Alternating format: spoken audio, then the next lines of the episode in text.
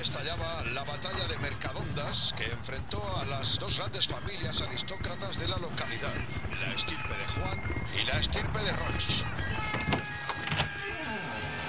Alicia, Dani, Pajarito, ¿qué hacéis aquí todavía? ¿No os vais a casa? Es que estamos viendo un documental de las mayores batallas de la historia, Juanma. ¿Y eso por qué? No sé, ¿nos apetecía a ellos? Pues porque no se puede ir de rubia por la vida, Alicia. David, son mechas. Son mechas. Callaos. Ambas familias descubrieron... ¿Estas son las mayores batallas de la historia? Bueno, también está la de Covadonga, la de Waterloo, La de Stalingrado. la de Lepanto. Mm, ya. Todavía hoy se observan las consecuencias de esta batalla. Eh, Juanma, ¿por qué lo paras? Mirad, la verdadera gran batalla no tiene nada que ver con todo esto. ¿No? No, es una batalla milenaria, eterna, infinita. ¿Infinita? Sí, es la constante batalla entre el bien y el mal. Otra vez con lo mismo. Pajarito, música de tensión.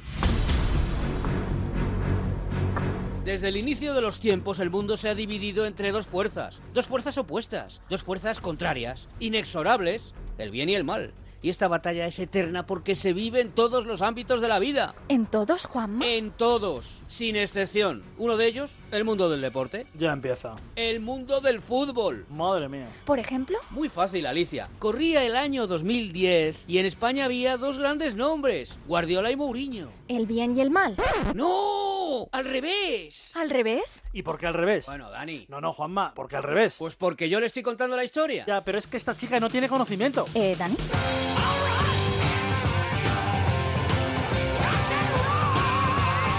Pues en 2010 llegó al Real Madrid Club de Fútbol el mejor entrenador de toda la historia. Esa es tu opinión. Que se enfrentó en la batalla más épica jamás vivida a un Barcelona. Con el mejor entrenador de la historia, que es No, Guardiola. no, no, no, no, no, no, no, Sí, no, sí, no. sí, sí, sí, sí. Que no, que no, que, no. que sí. Que no, que no, que no.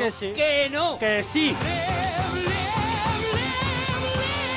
Las crónicas deportivescas de Alicia Parente. Hoy, Mourinho, año 1.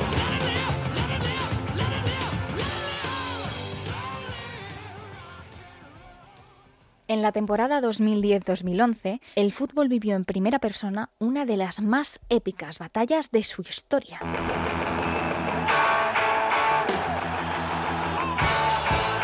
¿Quién no recuerda las ruedas de prensa, las tensiones en el banquillo y los cuatro clásicos en 18 días?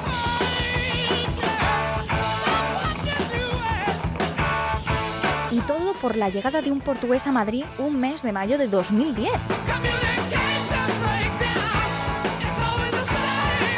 Bonito, bonito, bonito non è giocare nel Real Madrid, non è entrenare il Real Madrid.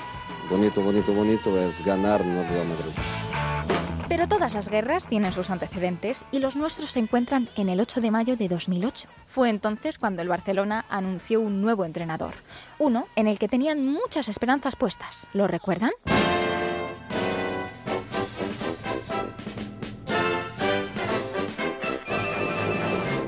No niego que estoy aquí, no solo por el hecho de que entré un año en tercera división y ha ido bien, sino por, por lo que había hecho en esta casa como futbolista. Y entiendo las dudas que tengan. Siento que al mes, a los dos meses, estas dudas van a decrecer, tendrán menos, simplemente porque siento de que estoy preparado. Ah, pero entiendo perfectamente que, que puedan dudar. Los dos primeros años de Guardiola en el Barça, el equipo consiguió ese aclamado sextete y el tiki-taka dominaba el fútbol español, el fútbol europeo.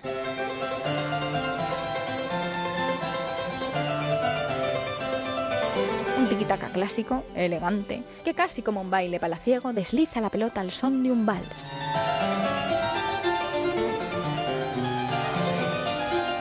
Saben a lo que me refiero, ¿no? Seguimos en los antecedentes. En 2009 las tornas empiezan a girar al otro lado y Florentino Pérez regresa a la presidencia del Real Madrid. Gracias a todos por la presencia en este acto, en este importante acto, que para nosotros es de una gran trascendencia, porque se trata de dirigir la institución deportiva más importante del mundo durante los próximos cuatro años. Es un honor y a la vez una enorme responsabilidad.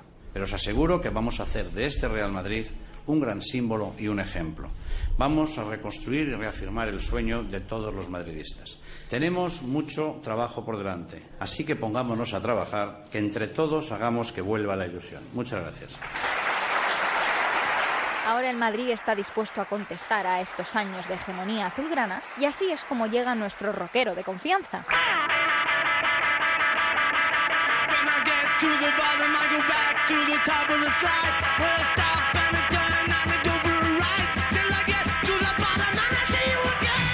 os dias. Eh, não sei se, eu nascido para treinar o Real Madrid, mas, eh, seguramente nasci para, para um, treinar hum, futebol. Sou treinador de, de, de, de futebol e, e me gustam os retos mais, mais importantes. Pues ya tenemos todas nuestras piezas, ahora toca jugar. Comienza la batalla.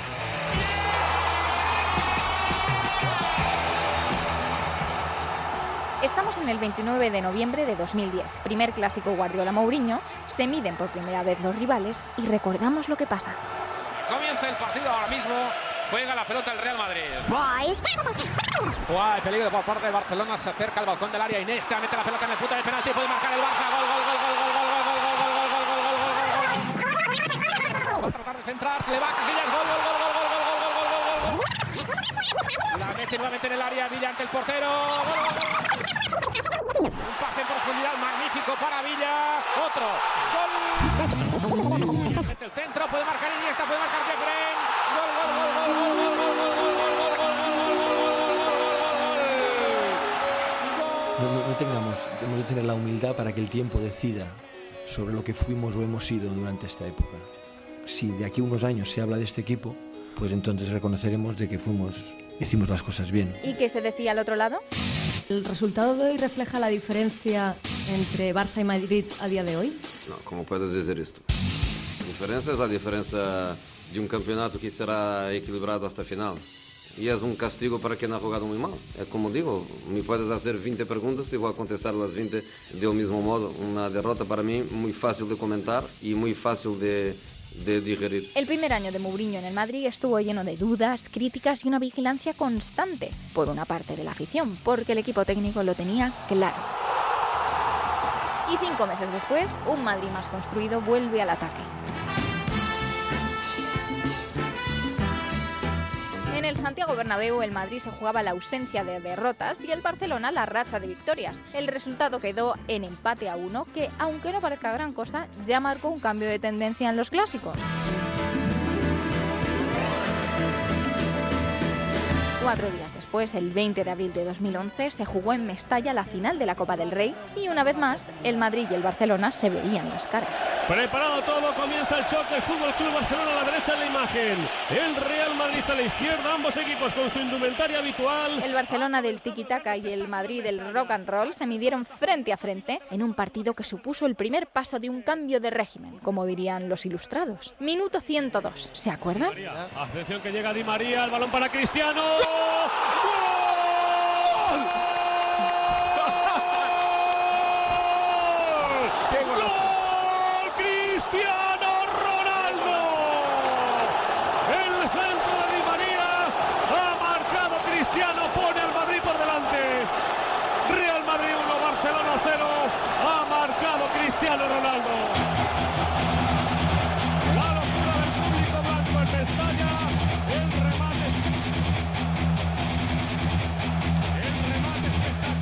José Mourinho en rueda de prensa. Ganar títulos es siempre ganar títulos. Ganar títulos es siempre, es siempre bueno. Hace pocos días alguien me ha llamado un entrenador de títulos, no un entrenador de fútbol. Gracias. Me gusta, me gusta ser entrenador de títulos. ¿Qué ha significado José Mourinho para el Real Madrid? Pues que nos cuente Juanma. Le dio la vuelta al Real Madrid como si de un calcetín se tratara y en un momento en el que mm, parecía que el Barça era absolutamente imbatible, le, le tumbó, le ganó el pulso. Volvemos al césped porque queda el colofón final de temporada, la ida de semifinales de la Champions que se jugó en el Bernabéu, pero realmente empezó antes, en las ruedas de prensa previas al partido. Teníamos dos grupos de entrenadores. Un grupo muy pequeñito, muy, muy, muy pequeñito, de entrenadores que no hablan de los árbitros. Después un grupo grande, donde estoy yo, que es el grupo de entrenadores que critica a los árbitros cuando los árbitros tienen errores importantes. Y ahora con, con las declaraciones de Pep otro día, entramos en una nueva era, que es la era de un tercer grupo, que es el grupo que en este momento solo tiene una persona, que es él, que es criticar el acierto del árbitro.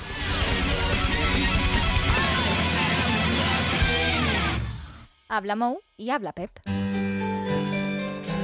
Mañana a las 8.45 nos enfrentamos aquí en el campo, fuera del campo, y ha ganado, lo ha ganado durante todo el año. En esta sala, él es el puto jefe, el puto amo, es el que más sabe del mundo. Yo no quiero ni competir ni un instante. Solo recuerdo que hemos estado juntos cuatro años. Él me conoce y yo le conozco, y con eso me queda. Si luego él se quiere quedar por las declaraciones de la final de Copa del Rey, de los amigos del presidente don Florentino Pérez, y que hace más caso a ellos que la amistad, no amistad, la relación que tuvimos, pues puede hacerla perfectamente. Tiene todo el derecho. Puede seguir leyendo a los amigos de don Florentino Pérez, la central lechera que todos conocéis aquí en Madrid, y entonces que él decida lo que él le plazca.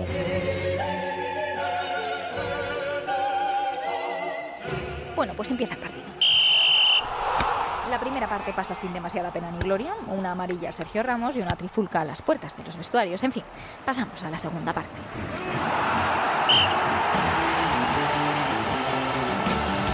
Una falta, sacan roja y Pepe, el jugador del Madrid, se va fuera por una patada a Dani Alves. Los blancos se quejan, entre ellos José Mourinho, que además con cierta ironía asiente, sonríe y celebra la decisión del conjunto arbitral. Estos gestos no gustan y Mourinho queda expulsado del banquillo. Ve el resto del partido desde la grada.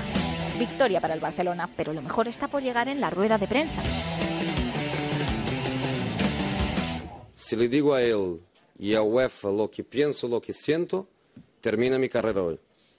Y como no puedo decir lo que siento, dejo solo una pregunta que espero que un día conseguir la respuesta, que es ¿por qué? ¿Por qué? ¿Por qué Ovrebo? ¿Por qué Buzaca? ¿Por qué Deblequer? ¿Por qué Stark? Porque cada semifinal pasa siempre lo mismo. No sé si es la publicidad a UNICEF, no sé si es el poder del, del señor Villar en, en, en, UEFA, no sé si son muy simpáticos, no, no, no sé, no entiendo, no entiendo. ¿Por qué?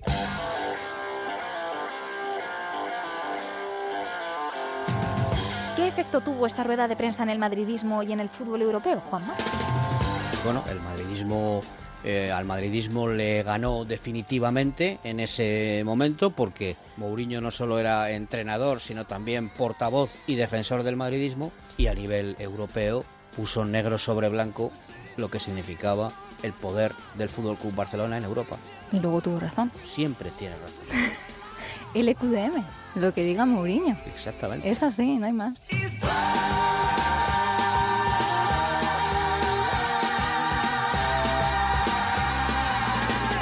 Partido de vuelta de semis lo perdió el Madrid y ese año la orejona se la llevó el Barcelona. ¿Qué es lo bueno? Que este es el primero de tres años de puro rock and roll. Un rock and roll madridista sin complejos que nos sirvió en bandeja un portugués, el portugués Don José Mourinho, el antídoto de ese tiquitaca. ¿Por qué? ¿Por qué? No, no, no, no, no. ¿Por qué? ¿Por qué? No, no, no es pur, es pur. ¿Por qué? ¿Por qué? Casi. Más breve. ¿Por qué? ¿Por qué? ¿Por qué? ¿Por qué? Ahí ya lo tienes. Vale, David, dale a grabar. ¿Por qué? ¿Por qué Obrevo? ¿Qué hacen, pajarito? Eh, ni idea, Dani. Algo del murinismo. ¿Por qué Stark? No, esto sí que no. Pajarito, entra al estudio. Esto hay que pararlo. Porque cada semifinal pasa siempre lo mismo. Oye, ya, ¿eh? Sí, sí, ya terminamos, Dani. No, no. Muéstrale también el otro lado. ¿Qué lado? Pues... en esta sala, él es el puto jefe, el puto amo. Es el que más sabe del mundo y yo no quiero competir ni un instante. ¡Dani! Y como no puedo decir lo que siento, dejo solo una pregunta que espero algún día conseguir una respuesta que es... ¿Por qué? Solo le recuerdo que hemos estado juntos cuatro años. Él me conoce y yo le conozco y con eso me quedo.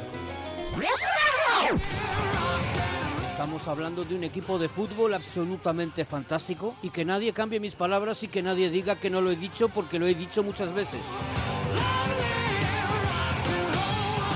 Las crónicas deportivescas de Alicia Parente. Hoy, Mourinho, año 1. Todos los audios han sido rescatados de Radio Televisión Española, Real Madrid Televisión y La Liga.